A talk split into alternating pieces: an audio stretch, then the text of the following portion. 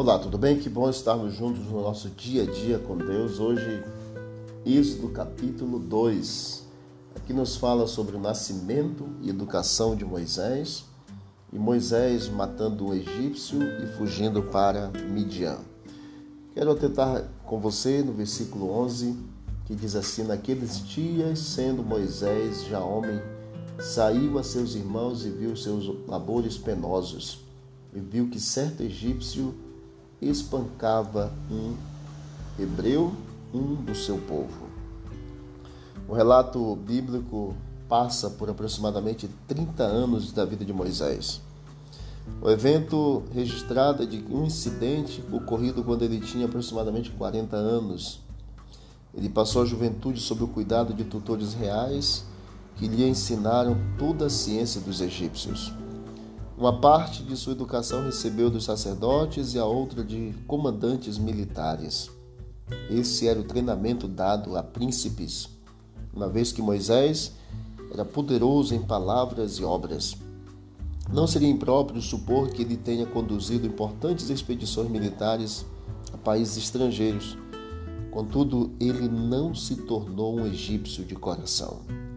Sua aparência exterior, o modo de se vestir e de falar e o comportamento podem ter sido egípcios, mas ele permaneceu hebreu em caráter, religião e lealdade. Está evidente a partir dos eventos narrados em Êxodo capítulo 2, verso 11 a 13, quando ele vê um de seus irmãos sendo espancado e acaba matando o soldado egípcio. Ele, Moisés, tinha costumes egípcios, comportamento egípcio, vestimenta egípcia, falava como egípcio, mas o seu coração era hebreu, caráter e religião e lealdade. Estamos vivendo a realidade gritante do mundo que agoniza. Não podemos nos conformar e viver como as pessoas deste mundo. Precisamos viver levando esperança, com caráter religião e lealdade de cidadãos do reino dos céus. Nós estamos aqui, mas não somos daqui.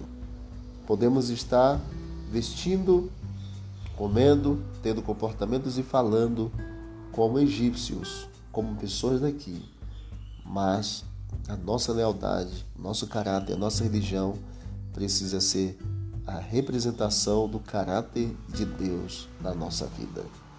Que Deus abençoe para que possamos realmente representá-lo da melhor forma possível aqui neste mundo, para a honra e glória do seu nome.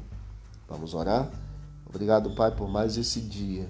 Continua conosco e nos ajude que para, para que por meio da religião, do caráter e da lealdade sejamos achados dignos de sermos chamados filhos do Senhor.